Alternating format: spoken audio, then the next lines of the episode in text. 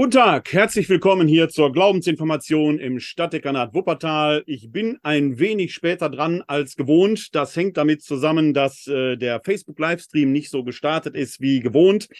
Irgendwo hat es da gehangen, aber ich hoffe, Sie können mich jetzt live verfolgen, wenn Sie zugeschaltet haben am 6.12. im Jahr des Herrn 2023 der nach dem jüdischen Kalender auch der 23. Kislev im Jahr seit der Erschaffung der Welt 5784 ist.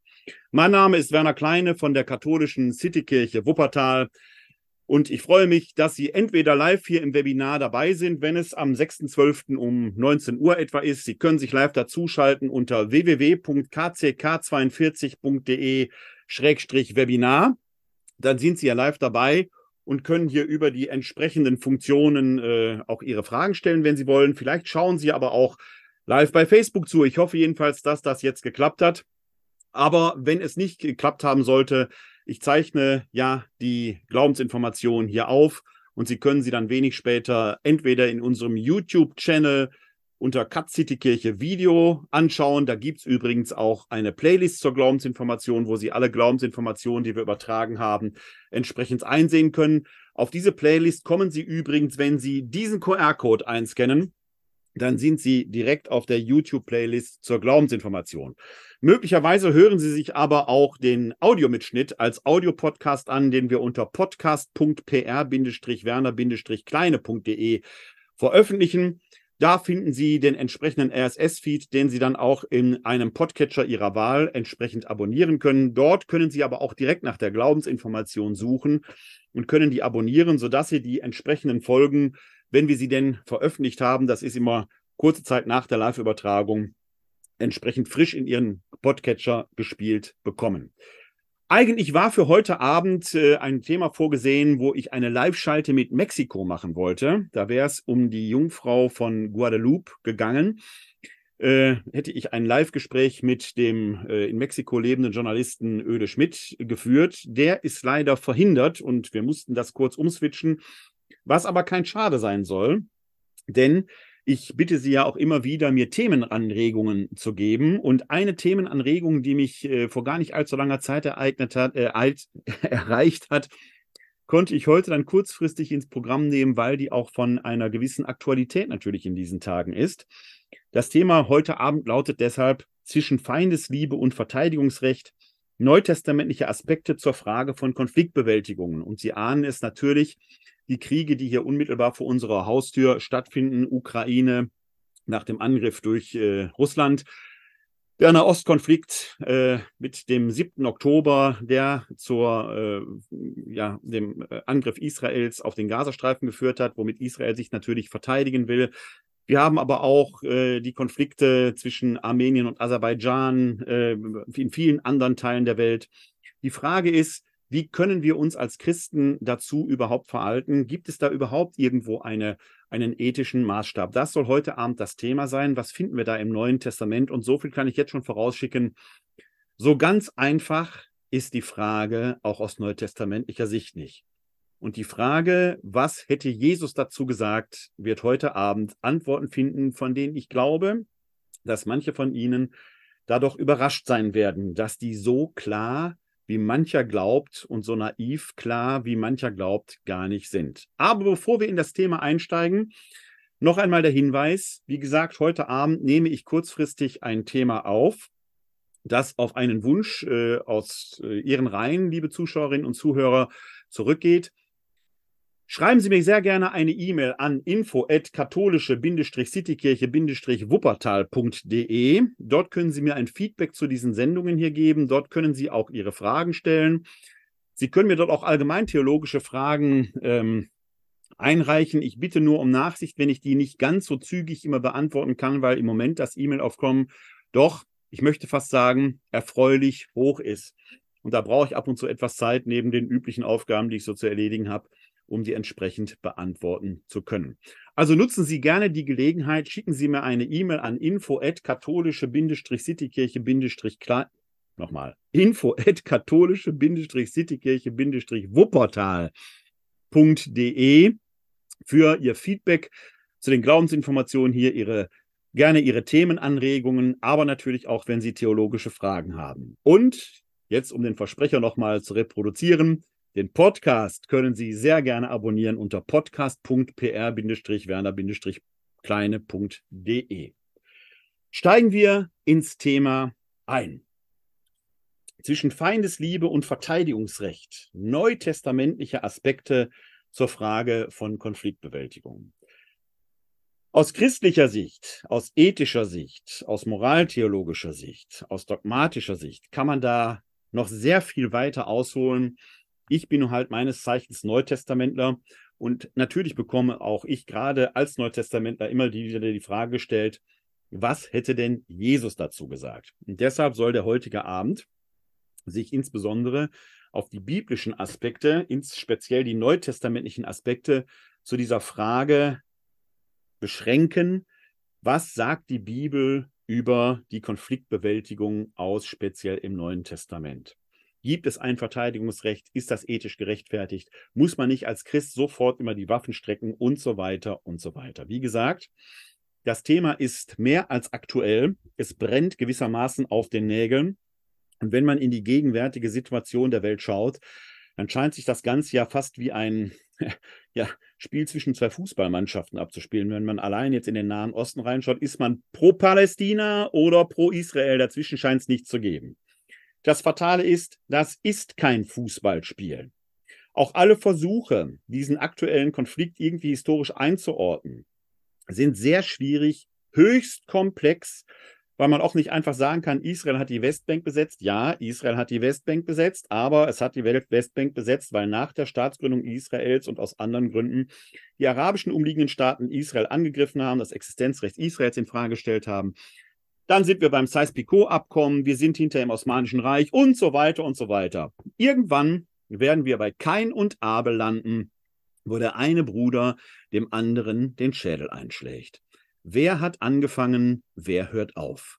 Es ist schwer zu sagen. Fakt ist, der 7. Oktober ist durch den Angriff der Hamas, der in seiner Brutalität auf Zivilisten, die völlig unbeteiligt sind, durch nichts zu rechtfertigen und einzuordnen ist, in eine neue Phase, in einen neuen Kontext eingetreten.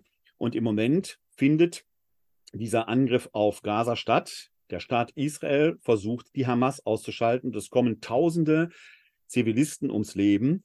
Auch da muss man wieder sehr differenzieren, denn je nachdem, welche Statistik man zugrunde legt, sind da auch sehr viele Sympathisanten der Hamas drunter, aber eben auch viele völlig Unbeteiligte Zivilisten, die völlig unschuldig sind und ihr Leben verlieren. Wir hören immer nur die Zahlen von Frauen und Kindern. Manchmal frage ich, sterben da im Gazastreifen eigentlich auch Männer? Alleine das macht schon deutlich, wenn man diese Nachrichten sieht und hör, hört, was ist Wahrheit? Wir sitzen hier mehrere tausend Kilometer weit weg und bilden uns ein Urteil, diskutieren an den virtuellen und analogen Stammtischen über diese Frage, als wenn Borussia Dortmund im Derby gegen den FC Schalke spielt. Und irgendwo wird darauf gewettet, wer gewinnt denn. Ich wage eine Prognose. In diesem Konflikt wird es keine Sieger geben, sondern nur Verlierer. Denn da, wo Menschen ihr Leben lassen, egal auf welcher Seite, unschuldiges Leben wird vernichtet, wird ausgelöscht auf beiden, auf allen Seiten. Wie kann da Friede werden? Ich selber habe oft in den Glaubensinformationen hier darauf hingewiesen, wenn es äh, thematisch passte, dass ich selbst ja Kriegsdienstverweigerer bin. Und damit scheint ja doch eigentlich schon alles klar zu sein, da ist man doch gegen den Krieg. So einfach ist es aber nicht, denn ich habe über viele Jahre, als es die Wehrpflicht noch gab, in Verfahren für Kriegsdienstverweigerer als Beistand mitgewirkt und weiß A um die Gewissensnöte vieler Kriegsdienstverweigerer. Ich selber bin ja eben auch einer. diese Gewissensnot bezieht sich nicht einfach nur auf den Kriegsdienst mit der Waffe, sondern als Kriegsdienstverweigerer muss ich mich ja auch dazu verhalten, was ist denn, wenn jetzt ein Angriff wie etwa Russlands auf die Ukraine passiert? Stehen wir dann einfach daneben und rufen keine Waffen, keine Waffen, mache ich mich unter Umständen der unterlassenen Hilfeleistung schuldig. Man denke nur an Butscha, was dort passiert ist. Die grausamen Morde durch die russische Armee an unbeteiligten Zivilisten. Hätte man das dann nicht verhindern können?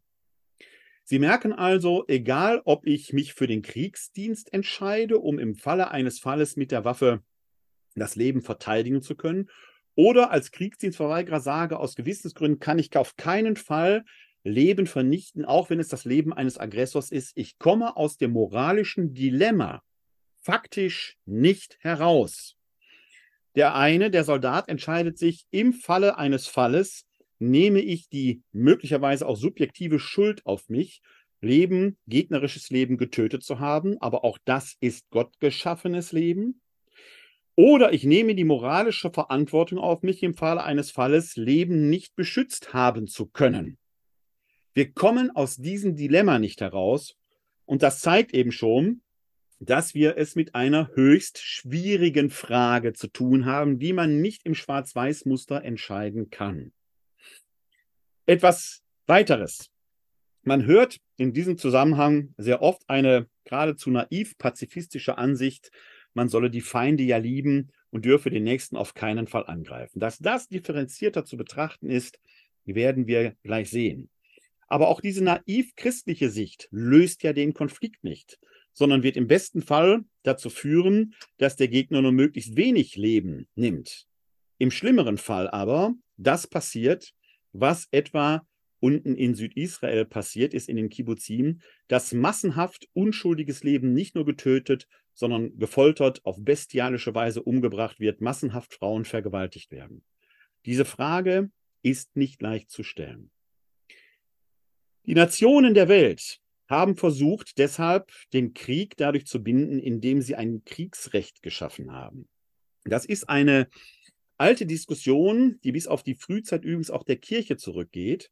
Schon Augustinus hat sich die Frage nach dem gerechten Krieg gestellt, eine sehr merkwürdige Fragestellung in unseren Ohren heute, weshalb Papst Franziskus fast 1600 Jahre später eher von einem gerechten Frieden reden möchte. Aber auch da stellt sich die Frage, wie kann denn angesichts eines real existenten Konfliktes, eines kriegerischen Konfliktes, ein gerechter Friede geschaffen werden? Überhaupt ist der Begriff Kriegsrecht nicht geradezu ein verschärftes Paradox, ein Oxymoron? Man unterscheidet, was das Kriegsrecht angeht, zwischen dem Jus ad bellum, also dem Recht, das zum Krieg führt, eine Aggression aus eigenem Antrieb ist in sich untersagt, aber sich zu verteidigen, wie die Ukraine sich gegen Russland verteidigt, wie Israel sich jetzt gegen den Angriff der Hamas verteidigt, wäre dann nach diesem Kriegsrecht ein gerechter Kriegsgrund. Dann gibt es aber auch das Jus in bellum. Wenn der Krieg also ausgebrochen ist, was muss dann innerhalb eines Krieges beachtet werden? Und da wird es schon sehr, sehr speziell. Man hört auch in diesen Tagen sehr schnell davon, dass Kriegsverbrechen verübt werden. Jeder behauptet das, das ist ein Kriegsverbrechen, das ist ein Kriegsverbrechen. Das müssten letzten Endes dann Gerichte entscheiden. Und hierzu gehört schon mal ganz wichtig, man kann nicht allgemein von Kriegsverbrechen sprechen, sondern es muss jeder einzelne Fall detailliert ad personam geprüft werden von Gerichten. Man kann also nicht einfach sagen, Israel führt da jetzt einen Verteidigungskrieg und begeht jetzt massenhaft Kriegsverbrechen, wenn wäre es immer der einzelne Soldat, der in einer speziellen Situation ein Kriegsverbrechen verübt hat. Wenn er es auf Geheiß, auf Befehl tut, wäre dessen Befehlshaber haftbar zu machen. Also die Sache ist höchst kompliziert und ganz ehrlich, mich beschleicht bei diesem ganzen Kriegsrecht immer ein sehr merkwürdiges Gefühl. Kann es im Krieg überhaupt noch ein gerechtes Handeln geben? Schwierige extrem schwierige Frage. Fakt ist, Kriege sind Realität, so wie Konflikte allgemein im zwischenmenschlichen Leben faktisch im Großen wie im Kleinen Realität sind.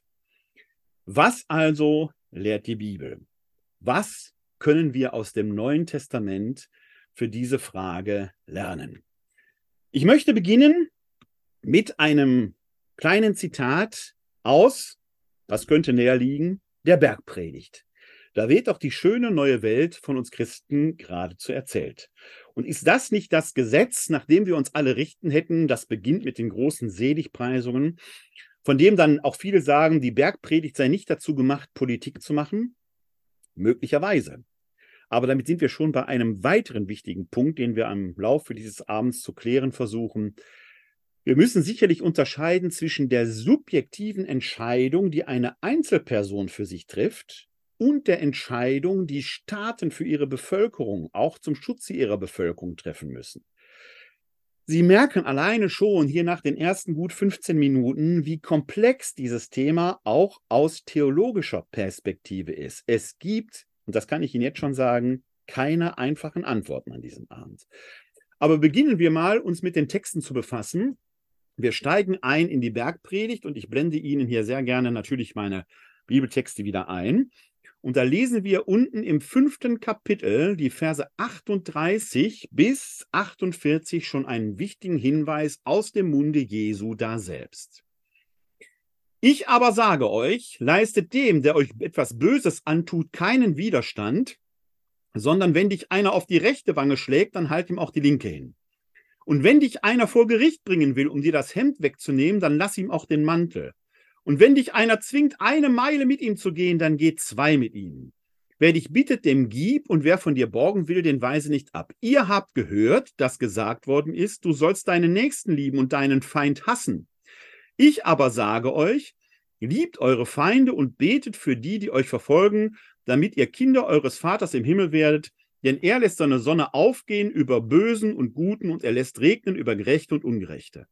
Wenn ihr nämlich nur die liebt, die euch lieben, welchen Lohn könnt ihr dafür erwarten? Tun das nicht auch die Zöllner? Und wenn ihr nun eure Brüder grüßt, was tut ihr damit Besonderes? Tun das nicht auch die Heiden? Seid also vollkommen, wie euer himmlischer Vater vollkommen ist. Einen Moment, ich muss mal ganz kurz einen Schluck trinken. Wichtig bei diesem Textabsatz ist zuallererst die Beobachtung, dass wir hier Textpassagen haben, die in der zweiten Person Singular formuliert sind, wo also ein Adressat unmittelbar persönlich angesprochen wird. Und wo wir Textpassagen haben, wo die Gemeinschaft in der zweiten Person Plural angesprochen wird. Das ist nicht ganz ohne. Etwa der Satz, du sollst deinen Nächsten lieben und deinen Feind hassen, ist eine personalisierte Ansage, die mal gesagt worden ist. Ihr habt gehört, du sollst so und so tun. Das ist ja schon eine Aussage, die wir so im allgemeinmenschlichen Zusammenleben finden. Der Nächste liegt uns am Herzen, den Feind soll ich hassen. Es scheint geradezu ein Naturgesetz in der Welt zu sein. Etwas, was auch die Terroristen der Hamas angetrieben hat, wo der Hass regiert, verliert jede Menschlichkeit ihr Antlitz. Dann kommt aber der Satz Jesu, ich aber sage euch, und jetzt wird's allgemein, liebt eure Feinde und betet für die, die euch verfolgen, damit ihr Vater eures, Kinder eures Vaters im Himmel seid. Liebt eure Feinde. Wird damit nicht jedes Aggressionsrecht aufgehoben? Nur scheinbar. Denn auch den Feind, den ich liebe, der bleibt ja Feind. Er wird ja nicht zum Freund. Aber hier wird uns im Prinzip eine Verantwortung in die Hand gegeben, auch im Feind das Antlitz Gottes zu erblicken. Denn das ist für uns Christen ja essentiell, dass wir sagen, wir glauben an den, der uns durch seinen Atem belebt, der Heilige Geist, der in uns wohnt. Und da ja ich nur nicht, nicht nur ich atme, sondern auch mein Gegenüber atmet, ist für uns Christen immer klar, im Gegenüber ist Gott ebenso präsent wie in mir selbst. Der Nächste, das Gegenüber, ist nicht Gott, aber Gott wohnt in ihm, so wie ich nicht Gott bin, aber Gott durch mich in die Welt hinein wirken soll. Wenn sich also zwei so beseelte Wesen bekämpfen, führt Gott gewissermaßen gegen Gott selbst den Krieg. Natürlich führt Gott nicht den Krieg. Aber das sollen wir uns klar machen. Das ist die Aufgabe auch mein Feind, mein Gegner ist Wohnsitz Gottes.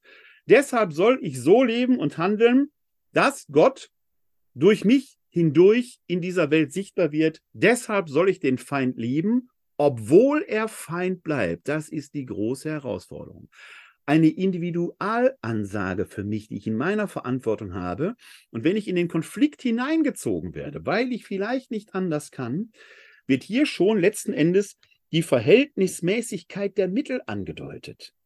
Mein Handeln soll sich nie auf die absolute Vernichtung des Gegenübers beziehen, weil ich damit einen Wohnsitz Gottes vernichten würde. Gleichwohl ist er vielleicht mein Feind, wird mich bedrohen. Ich muss ihm also die Schranken aufweisen. Positiv gewendet könnte ich auch sagen, ich muss ihm in den Arm fallen, damit er sich nicht mir gegenüber an Gott versündigt. Das ist die große Herausforderung. Also einfach nichts zu tun verbietet sich. Dieses rechte Wange, linke Wange, was wir in diesem Zusammenhang haben, hängt damit zusammen. Es geht nicht darum, dass ich mich permanent niederschlagen soll, aber ich soll dem Feind erstmal zeigen, ich will dich nicht vernichten. Das ist ein Ideal. Ideale sind Richtlinien, die wir, an denen wir unser Handeln orientieren können. Sie müssen sich in der Praxis bewähren. Individual, und das werden wir gleich im weiteren Verlauf des Abends entscheiden, kann das sogar bis dahin führen, dass ich mein eigenes Leben hingebe, damit ich den Feind nicht töten muss. Das ist das Ideal, das Jesus uns vorgelebt hat. Und trotzdem wird er, wie wir gleich sehen werden, ein Recht zur Selbstverteidigung einräumen. Aber es ist noch etwas anderes in diesem Bibelabsatz bemerkenswert. Da wollen wir auch drauf hinschauen, denn das war ja der Beginn des Zitates. Ihr habt gehört, dass gesagt worden ist, Auge für Auge, Zahn für Zahn. Ich aber sage euch, leistet dem, der euch etwas Böses tut, keinen Widerstand, sondern wenn dich einer auf die rechte Wange schlägt, dann halt ihm auch die linke hin. Dieses Auge um Auge, Zahn um Zahn wird ja bis heute gerne auch als Kriegsgrund im Sinne der Vergeltung angeführt. Es handelt sich hier um das sogenannte Talionsprinzip, das im Alten Testament schon grundgelegt ist. Und das finden wir dort unter anderem im Buch Exodus. Und dort schauen wir uns mal im 22., im 21. Kapitel die Verse 18 bis 32 an. Das ist eine der Stellen, wo wir dieses Talionsprinzip eingeordnet finden. Es gibt noch andere, aber wir nehmen jetzt mal die hier. Ich scrolle etwas nach unten. Habe ich die falsche Stelle zitiert. 18 bis. Doch, da habe ich sie. Hier. Da heißt es folgendermaßen: Wenn Männer in Streit geraten und einer den anderen mit einem Stein oder einer Hacke verletzt, sodass er zwar nicht stirbt, aber bettlägerig wird, später wieder aufstehen und mit Krücken draußen umhergehen kann, so ist der frei zu sprechen, der geschlagen hat. Nur für die Arbeitsunfähigkeit des Geschädigten muss er Ersatz leisten und er muss für die Heilung aufkommen. Wenn einer seinen Sklaven oder seine Sklavin mit dem Stock so schlägt, dass er unter seiner Hand stirbt, dann muss er unbedingt gerecht werden. Wenn er noch einen oder zwei Tage am Leben bleibt, dann soll den Täter keine Rache treffen. Es geht ja um sein eigenes Geld.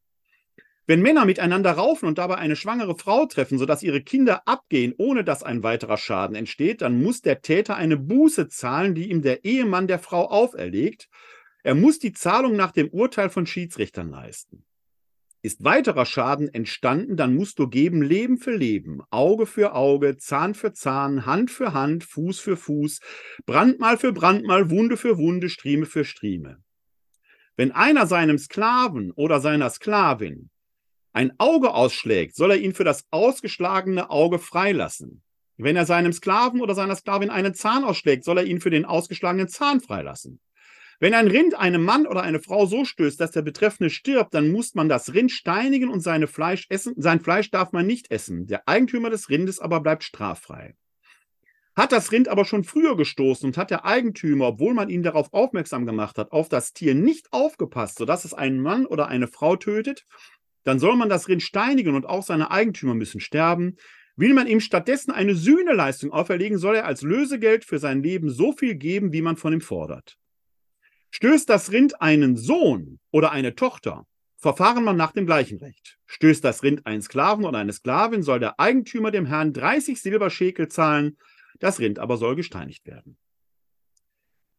Ich habe jetzt diesen ganzen Absatz vorgelesen, in dem auch das Talionsprinzip Auge um Auge und so weiter stattfindet. Und das aus gutem Grund, weil in dem Gesamtabsatz deutlich wird, es geht fast ausschließlich immer um einen Schadenersatz, eigentlich sogar finanzieller Natur. Auge um Auge heißt nicht, ich soll Vergeltung üben, dass ich dem anderen auch ein Auge rausreiße, den Zahn ausschlage, sein Leben nehme. Vergeltung, Wiederherstellung der friedvollen Gerechtigkeit heißt nach dem Talionsprinzip einen Modus der Entschädigung finden, der hier im Alten Testament in Form von Zahlungen stattfinden soll dieses Auge um Auge, Zahn um Zahn als Vergeltungsprinzip anzuführen, entspricht nicht dem Sinn, den wir im altehrwürdigen Testament finden. Es geht vielmehr darum, Entschädigungs, einen Entschädigungsmodus zu finden, der in diesem Fall hier sogar sehr oft über finanzielle Entschädigungen erfolgt. Also es würde, und das entspricht ja fast schon unserer Gesetzgebung, wo es um Schadensersatzzahlung oder Schmerzensgeldzahlung geht, dass man im Prinzip guckt, was bedeutet der Verlust des Augenlichtes, was bedeutet der Verlust eines Zahns und so weiter in Form von Geldleistung. Das wiederum muss man sehr individuell austarieren, weshalb hier in diesem größeren Textabsatz ja auch sehr viele Einzelfälle schon angedeutet werden. Hinzugehen und ein Racheprinzip zu formulieren nach dem Motto, wir rechnen jetzt Leben gegen Leben auf. Du hast mein Leben genommen, du hast ein Leben von mir genommen, ich nehme ein Leben von dir, entspricht nicht dem Willen des Wortes Gottes. Wir haben ja auch in unserer Geschichte in unserem Land sehr häufig damit zu tun gehabt, denn wir alle kennen hier in unserem Land vielleicht noch Vertriebene, die Vertreibungsgeschichten haben, die nach dem Zweiten Weltkrieg ihre Heimat verloren haben, auch weil Deutsche das Volk, andere Völker überfallen und angegriffen haben, die aber trotzdem unschuldig ihrer Heimat verlustig gegangen sind, ihr Haus in Oberschlesien verloren haben, im Sudetenland und sonst wo. Jetzt können wir natürlich hingehen und sagen, wir wollen das wieder ausgleichen, wir wollen Rache, wir wollen Deutschland in den Grenzen von 1937 wieder haben. Es wird Krieg um Krieg um Krieg stattfinden, ohne dass Gerechtigkeit entsteht. Gerechtigkeit kann nur dann entstehen, wenn man den Status quo irgendwann akzeptiert und trotzdem in sein Recht gesetzt wird, indem es einen gerechten Ausgleich gibt, der ausgehandelt werden muss. Das ist das, was uns das Talionsprinzip Auge um Auge, Zahn um Zahn lehrt. Man muss es im Gesamtkontext lesen und dann wird sehr schnell deutlich, es geht um Entschädigung. Ich kann den verlorenen Zahn nicht wieder einsetzen. Und ich bekomme ihn nicht wieder, wenn ich meinem Gegner, der mir ihn ausgeschlagen hat, auch einen Zahn ausschlage. Damit ist mir nicht geholfen. Geholfen ist mir, wenn der Gegner als Verursacher eine Entschädigung zahlt, die angemessen ist. Das ist das, was dort eine Rolle spielt. Und wenn wir in diesem Zusammenhang nochmal auf die Stelle aus der Bergpredigt schauen, ich versuche die nochmal aufzurufen, da waren wir im Matthäus 5, Und dort war es die Verse 38 bis folgende. Blätter wieder etwas runter und schauen uns diesen Zusammenhang dann hier nochmal an. Dann sehen wir ja hier, ihr habt gehört, dass gesagt worden ist, Auge für Auge, Zahn für Zahn. Ich aber sage euch, leistet dem, der euch etwas Böses antut, keinen Widerstand, sondern wenn dich einer auf die rechte Wange schlägt, dann halt ihm auch die linke hin. Und jetzt wird an dieser Stelle die knallharte Konsequenz die aus der Bergpredigt wird, die vielleicht für das Individuum bei allergrößter Frömmigkeit dann doch einen allzu hohen Anspruch bedeutet deutlich. Hier geht es nicht nur um den Verzicht auf eine Entschädigung, sondern es geht sogar darüber, den Gegner, den Feind zu beschämen, indem man ihm die Möglichkeit gibt, quasi noch einen Zahn auszuschlagen. Das ist ja absurd. Es ist absurd. Was Jesus uns hier anmahnt, ist, die Gefahr ist, wenn ich als Angegriffener meine Rechte wieder in Stand setzen will, die Gefahr ist immer gegeben, dass ich übers Ziel hinausschieße, dass ich den anderen so erniedrige, dass ich dann doch Auge um Auge gehe, dass ich in eine Gewaltspirale hineinkomme.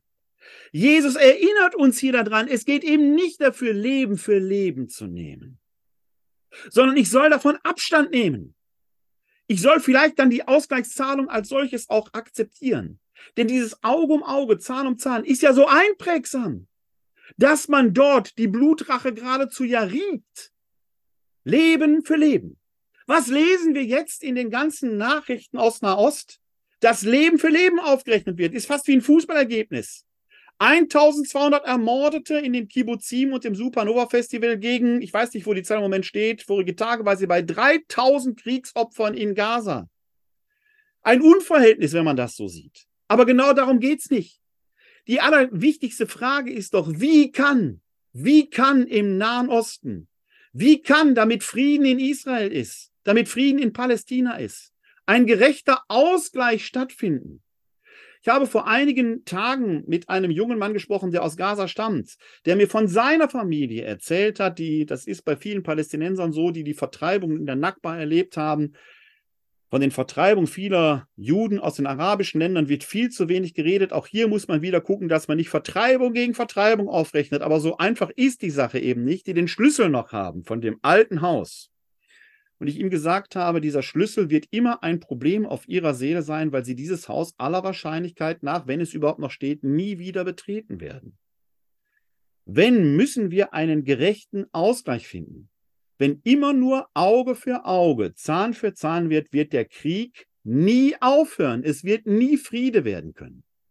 Wenn wir das altehrwürdige Testament aber ernst nehmen, würde es darum gehen, wie können wir einen gerechten Ausgleich finden, der Frieden möglich macht. Die Warnung Jesu ist, ein Abstandsgebot, einen Schritt zurückzutreten, nicht sofort Gewalt mit Wiedergewalt beantworten. Das ist die große Frage, die bei allem verständlichen und völkerrechtlich gebotenen Selbstverteidigungsrecht Israels ist, ist dieser Angriff tatsächlich die einzige Möglichkeit gewesen. Wird hier der Hass auf der palästinensischen Seite nicht doch weiter erhöht und damit der Konflikt prolongiert? Oder gäbe es nicht doch andere Wege, die Gerechtigkeit zu schaffen, die Hamas in die Schranken zu weisen? Ich habe keine Antwort auf diese Frage. Nicht heute, wahrscheinlich nicht morgen, aber das ist die große Herausforderung, der wir uns permanent stellen müssen. Denn bei allem Abstandsgebot und bei allem Gebot zur Feindesliebe kennt Jesus sehr wohl das Recht auf die Selbstverteidigung. Hier muss ich einen Moment ausholen. In einer der früheren Folgen, einer der alten Folgen, habe ich hier mal, ich glaube vor zwei oder drei Jahren, eine Glaubensinformation über die Apostel gemacht. Das, was man aus dem Neuen Testament über die Apostel sagen kann. Da habe ich herausgearbeitet, dass die Apostel alles andere als ein frommer Haufen waren, sondern möglicherweise eine Bewegung, die Jesu predigt vom nahen Reich Gottes zu seinen Lebzeiten, das wird ja in der Bibel auch immer wieder dokumentiert, dass sie ihn nicht verstanden haben, missverstanden haben in dem Sinne, dass er die Römer aus dem Land werfen will, dass er also ein politisches Reich errichten will. Da spielt unter Umständen sogar der vermeintliche Verrat des Judas Iskariot eine gewisse Rolle, der dann Jesus vielleicht in die Enge drängen wollte. Auch hierzu habe ich ja vor gut einem Jahr mal äh, in der Reihe Kleine ermittelt ein Video gemacht. Die Links lege ich Ihnen gerne in die Show Notes. Eine mögliche Theorie, eine Theorie wäre ja, dass der Judas Iskariot als einer der engsten Vertrauten Jesu ihm eigentlich nur in die Enge drängen will, damit er endlich, endlich das Reich Gottes ausruft, dass es errichtet werden soll. Und dann im Garten geht Semane kläglich scheitert, weil er Jesus eben gründlich missverstanden hat. Es verwundert allerdings, dass ein Fischer vom See Genezareth namens Petrus bei der Verhaftung Jesu ein Schwert in der Hand hat und einem der äh, Tempeldiener ein Ohr abhaut. Der ist bewaffnet. Wie kann das sein? Ein frommer Apostel, waffentragend, sehr merkwürdig. Wie korrespondiert das zu dem, was wir gerade aus der Bergpredigt gehört haben, die Feinde zu lieben, die Rechten und die Linke zu halten? Wenn doch selbst die Apostel, der Zwölferkreis, offenkundig ganz anders gehandelt hat. Wir schauen mal an eine Stelle aus dem Lukasevangelium, die sich im Kontext der Abendmahlsüberlieferung zuträgt. Da sind wir im Lukasevangelium Kapitel 22. Moment, Lukas Kapitel 22 und dort geht es um die Verse 35 bis 38. Ich scrolle etwas hinunter. Dann können Sie sehen, dass wir hier äh, in der Abendmahlsszenerie äh, sind. Der Kontext ist also das letzte Mal. Hier haben wir in den Versen 14 folgende gewissermaßen den einen sogenannten Einsetzungsbericht. Dann kommt hier in den Versen 31 folgende die Ankündigung, dass Simon Petrus Jesus verraten wird. Und dann geht es in Vers 35 folgende los. Dann sagte Jesus zu ihnen, als ich euch ohne Geldbeutel aussandte, ohne Vorratstasche und ohne Schuhe, habt ihr da etwa Not gelitten? Sie antworteten nein. Da sagte er zu ihnen, jetzt aber soll der, der einen Geldbeutel hat, ihn mitnehmen und ebenso die Tasche. Wer dies nicht hat, soll seinen Mantel verkaufen und sich ein Schwert kaufen. Denn ich sage euch, An mir muss ich erfüllen, was geschrieben steht. Er wurde den Gesetzlosen zugerechnet, zu den Gesetzlosen gerechnet. Denn alles, was über mich gesagt ist, geht in Erfüllung. Da sagten sie, Herr, hier sind zwei Schwerter. Er erwiderte, genug davon. Eine sehr bemerkenswerte Szene, die uns der Lukas hier in seinem Evangelium überliefert und die wir uns noch mal auf der Zunge zergehen lassen müssen. Zuerst verweist Jesus hier auf die Entsendungsszene, die wir im neunten Kapitel des Lukas-Evangeliums finden und die schauen wir uns vielleicht auch noch mal gemeinsam an. Da geht es um die Entsendung der Zwölf im neunten Kapitel. Kleinen Moment. Brauche immer einen Moment, bis ich das hier eingeblendet habe. So, neuntes Kapitel. Da ist es. Da heißt es, dann äh, Vers 1 folgende, dann rief er die Zwölf zu sich, gab ihnen Kraft und Vollmacht über alle Dämonen, um Krankheiten zu heilen. Und er sandte sie aus, das Reich Gottes zu verkünden und die Kranken gesund zu machen. Er sagte zu ihnen, nehmt nichts mit auf den Weg, keinen Wanderstab, keine Vorratstasche, kein Brot, kein Geld, kein zweites Hemd. Also quasi die pure, gelebte Armut.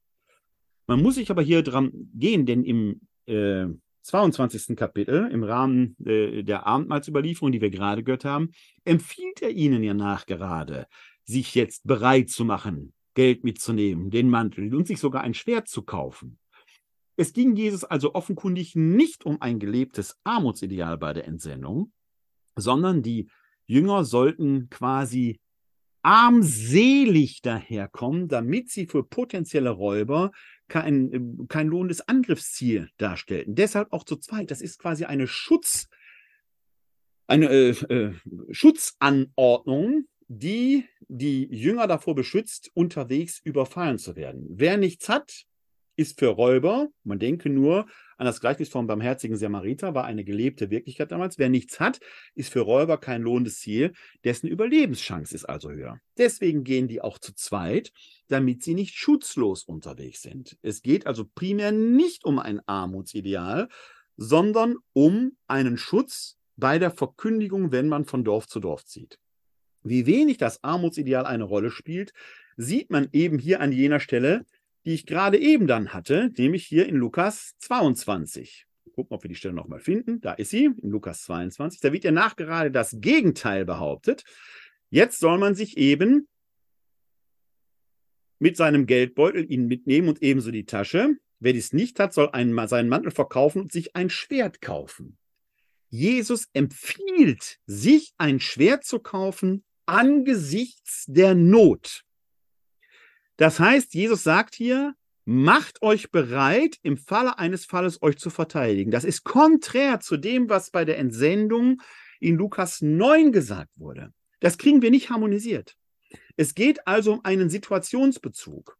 War bei der Verkündigung noch die Arm, die äußerliche und ich betone fast scheinbare Armseligkeit ein Schutz vor Überfall, ist jetzt im Angesicht der Not wo sich die Ereignisse dramatisch zuspitzen werden, die Verteidigungsbereitschaft geradezu, ich will nicht sagen geboten, aber doch berechtigt.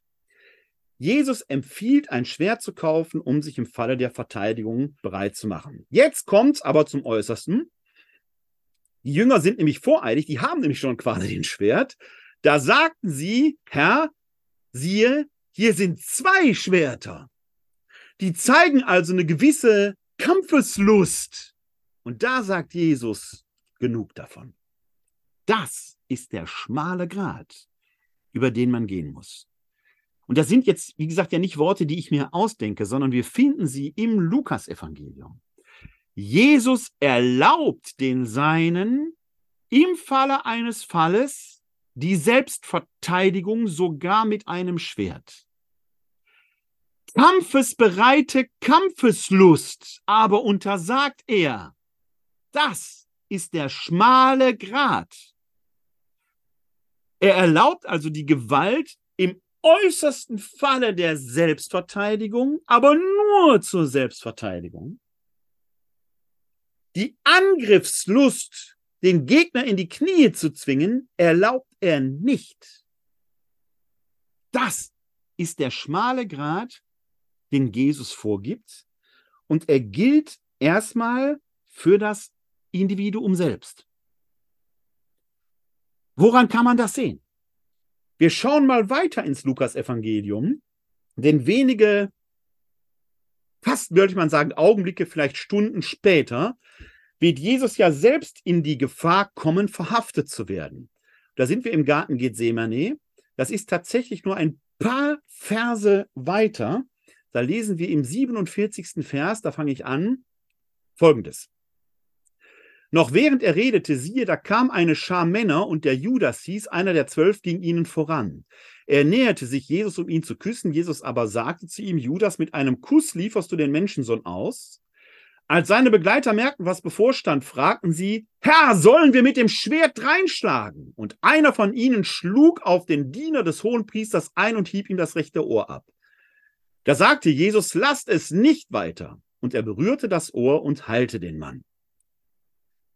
Wir haben also hier den Ernstfall. Wenige Verse vorher sagt Jesus noch, wer kein Schwert hat, soll sich eins kaufen. Die Jünger haben zwei Schwerte, er sagt genug damit. Jetzt kommt es zum Äußersten, Jesus wird verhaftet und die Jünger fragen, sollen wir jetzt mit dem Schwert reinschlagen?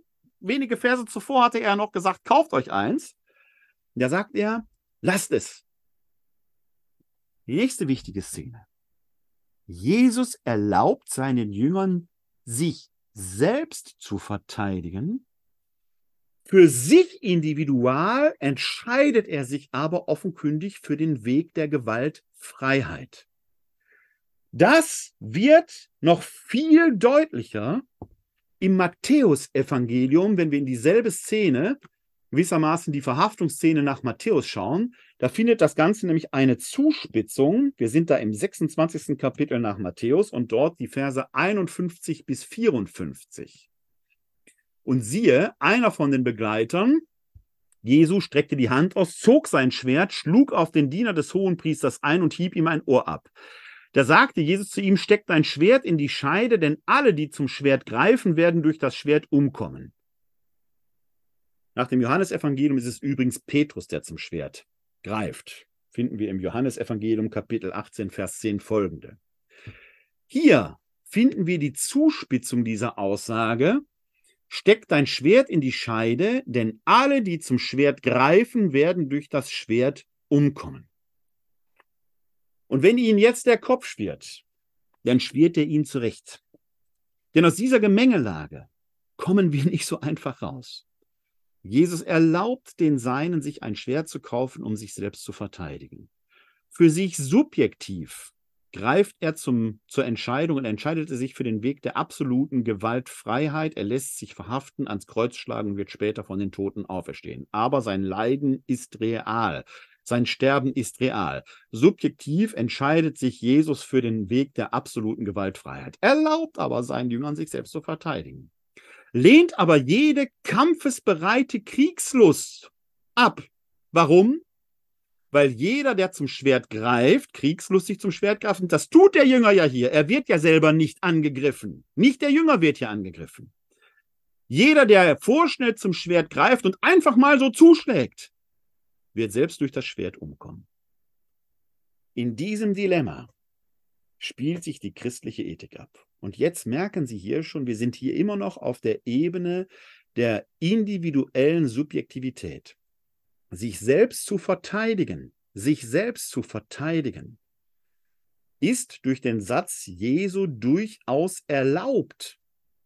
Das Ideal der Feindesliebe, der Liebe zu dem, der trotz allem mein Feind bleiben wird, wird trotzdem aufgerichtet. Ich soll also nach Möglichkeit den Weg der Gewaltfreiheit wählen und den nimmt Jesus auf sich, der sein Leben schlussendlich verlieren wird. Wir Christen glauben daran, dass er von den Toten auferstanden ist. Wir machen dann aus seinem Sterben ein Sterben für uns. Der Tod Jesu, der in sich eigentlich sinnlos ist, wird von uns mit Sinn aufgeladen. Wir können das tun, weil wir daran glauben, dass er von den Toten auferstanden ist. Jesus selbst treibt diese von ihm getroffene subjektive Entscheidung beispielhaft sogar noch auf die Spitze. Wenn wir im Moment seines Todes im Lukasevangelium im 23. Kapitel aus seinem Mund den Satz hören, Vers 34, Jesus aber betete, Vater, vergib ihnen, denn sie wissen nicht, was sie tun. Jesus betet sogar für die, die ihn ans Kreuz geschlagen haben, die die Verantwortung für seinen Tod tragen. Das ist das höchste Ideal. an dem man als einfacher Mensch, der nicht als Sohn Gottes geboren wurde, vielleicht fast nur scheitern kann. Und Jesus weiß das. Und deswegen erlaubt er im Falle eines Falles die Verteidigung des eigenen Lebens.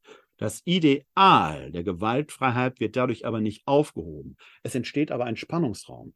Denn ich muss in der subjektiven Verteidigung mein Verteidigungsrecht immer in der Verhältnismäßigkeit der Mittel bewahren, nur so viel Gewalt anzuwenden, wie eben notwendig ist, um mein Leben und vielleicht auch das Leben anderer zu schützen.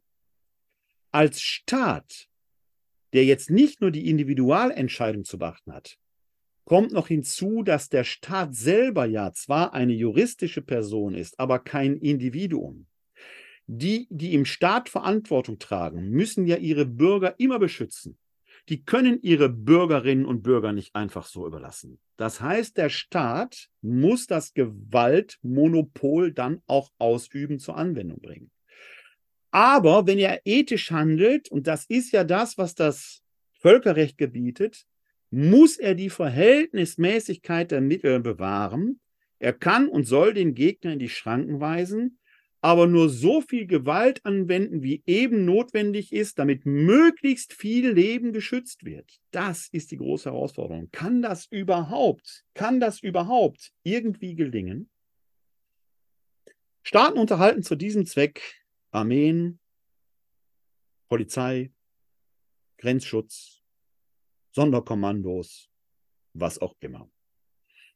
Leider hören wir aus dem Munde Jesu keine ethischen Anweisungen zum Phänomen der Soldaten. Er ist Opfer von Soldaten geworden, für die betet er. Das haben wir gerade gehört. Und die Soldaten, die ihn ans Kreuz schlagen, sind alles andere als zimperlich mit ihm umgegangen. Aber es gibt eine andere bemerkenswerte Stelle, wo es eine Weisung an die Soldaten gibt. Und die finden wir ebenfalls im Lukas-Evangelium. Der Lukas scheint sich also insbesondere durchaus mit dieser Frage äh, auseinandergesetzt zu haben. Da sind wir ganz am Beginn des Lukas-Evangeliums im dritten Kapitel. Da geht es nämlich um die Erzählung Johannes des Täufers, der dort am Jordan eine Umkehrtaufe nicht nur gepredigt, sondern auch vollzogen hat. Und es kamen offenkundig viele Menschen zu ihm. Und im Rahmen dieser Erzählung, wir sind noch nicht bei der Taufe Jesu, wir sind bei dem, was über die Taufe des Johannes im Jordan erzählt wird, heißt es im Lukas-Evangelium ab Vers 7 folgendermaßen. Da sagte er, also Johannes der Täufer, da sagte Johannes der Täufer zu den Volksscharen, die hinauszogen, um sich von ihm taufen zu lassen, ihr Schlangenbrut, wer hat euch denn gelehrt, dass ihr dem kommenden Zorngericht entrinnen könnt? Bringt Früchte hervor, die eure Umkehr zeigen und fangt nicht an, bei euch zu sagen, wir haben Abraham zum Vater. Denn ich sage euch, Gott kann aus diesen Steinen dem Abraham Kinder erwecken. Schon ist die Axt an die Wurzel der Bäume gelegt, jeder Baum, der keine Frucht hervorbringt, wird umgehauen und ins Feuer geworfen. Da fragten ihn die Scharen, was also, was sollen wir also tun? Er antwortete ihnen, wer zwei Gewänder hat, der gebe eines von, eines davon dem, der keins hat.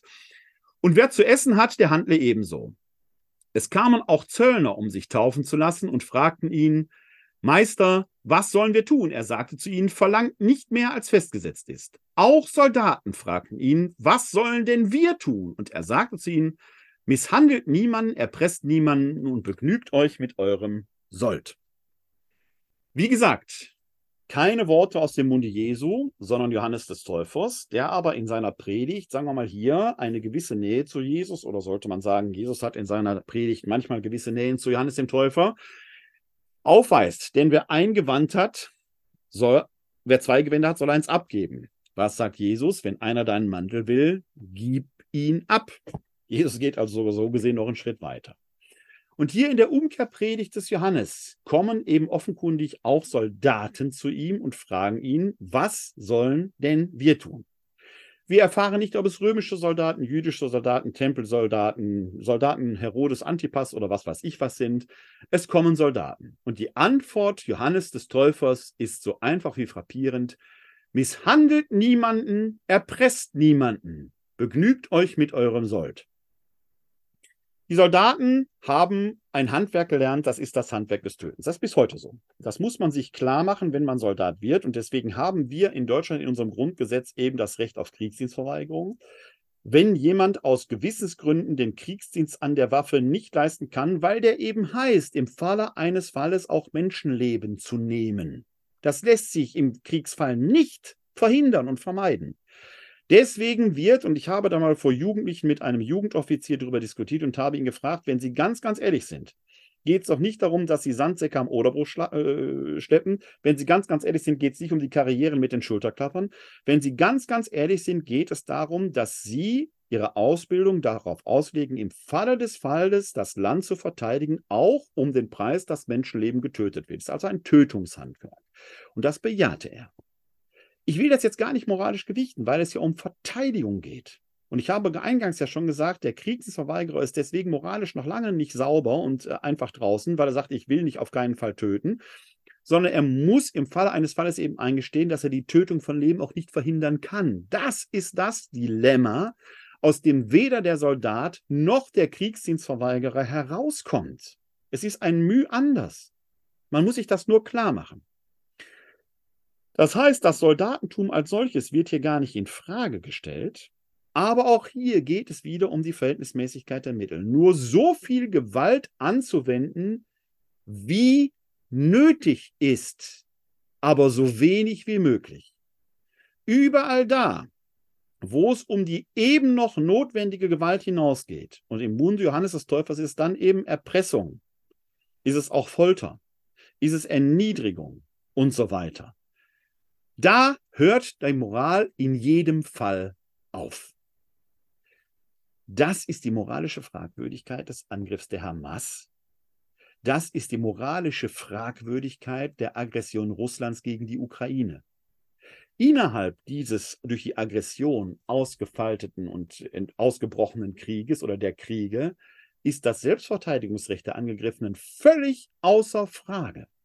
Das ist, auch wenn Sie so wollen, aus neutestamentlicher Sicht erlaubt, vielleicht sogar geboten, denn man müsste jetzt etwa alle Ukrainer, um bei diesem Beispiel zu fragen, bleiben, fragen, wollt ihr euch nicht summa summarum ergeben? Das machen wir ja in unseren politischen Diskursen.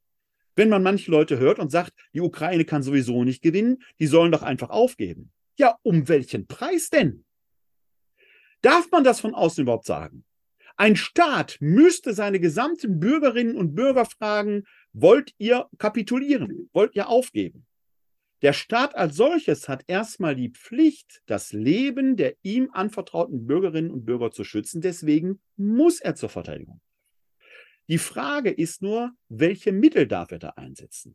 Und da ist zumindest aus unserer neutestamentlichen Sicht klar, die Verteidigung ist erlaubt. Sie ist sogar, denken Sie an den Satz Jesu, der sagt, kauft euch ein Schwert mit Waffengewalt erlaubt.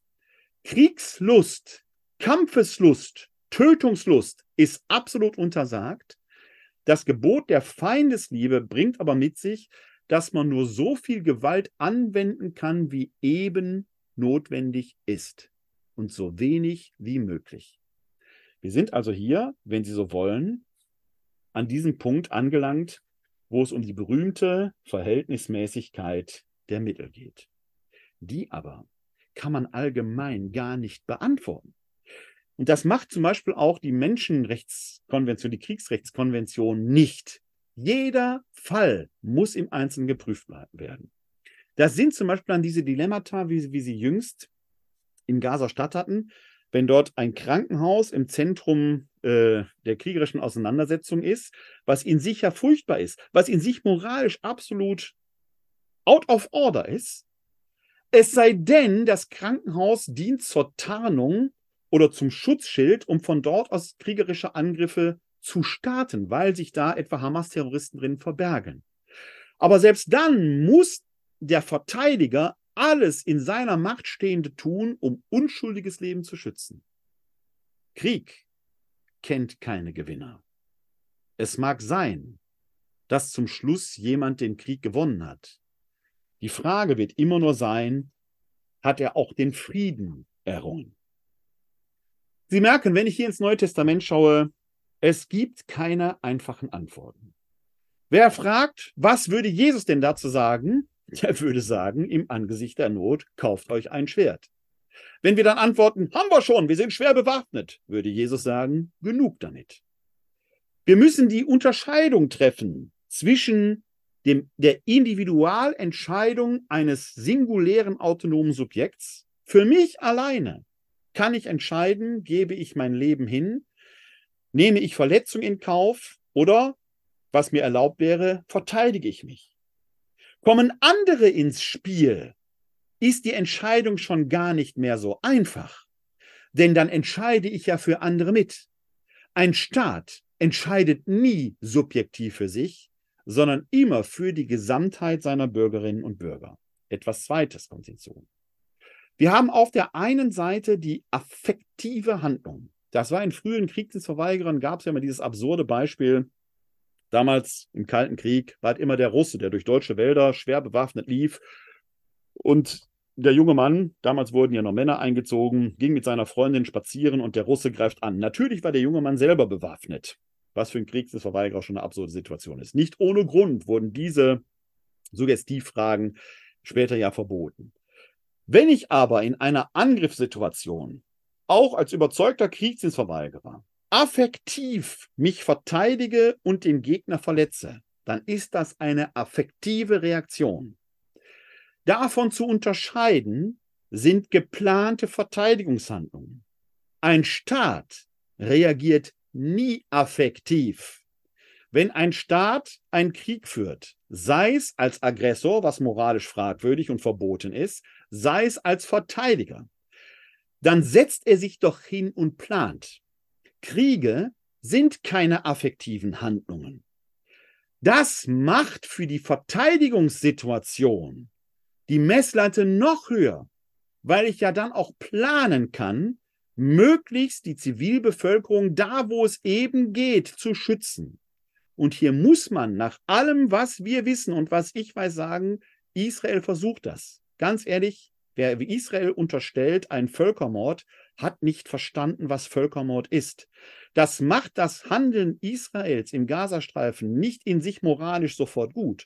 Nur wir müssen sehr genau hinschauen, wenn wir von Kriegsverbrechen reden, ist das immer die einzelne Handlung.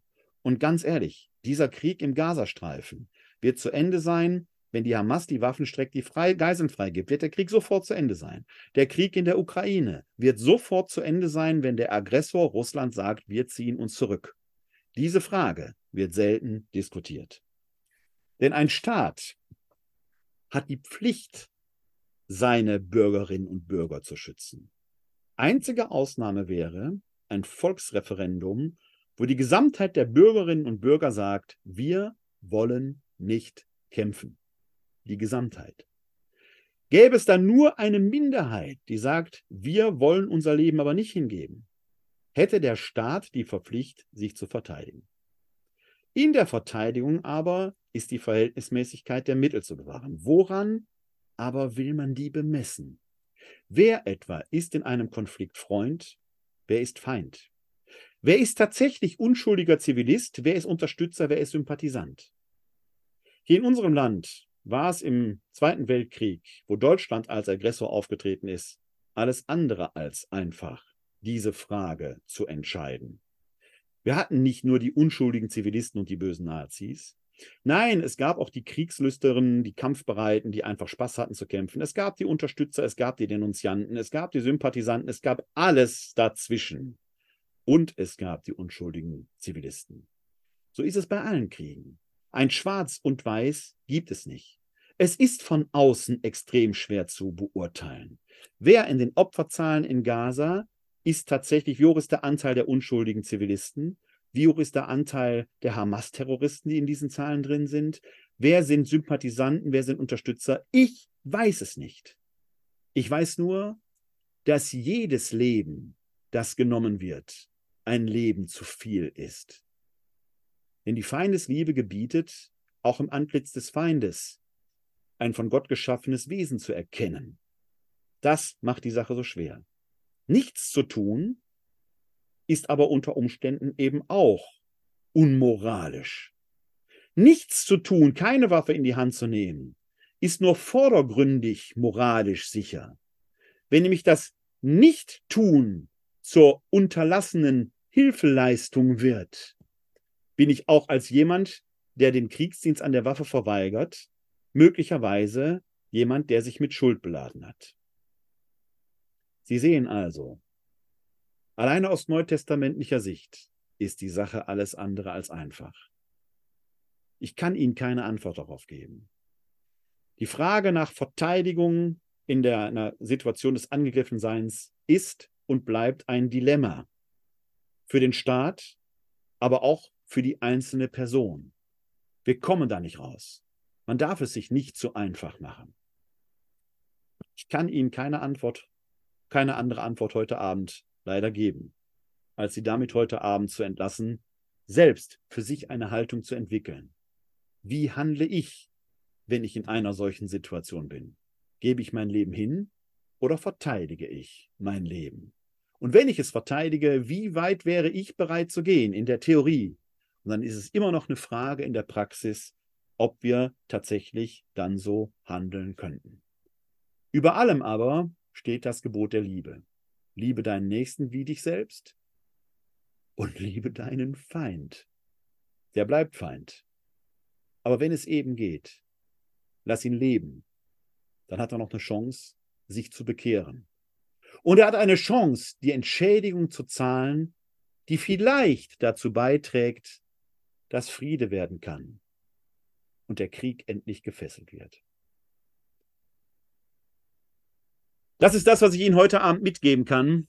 Ich wünschte mir, Frieden wäre in der Welt. Weihnachten steht bevor.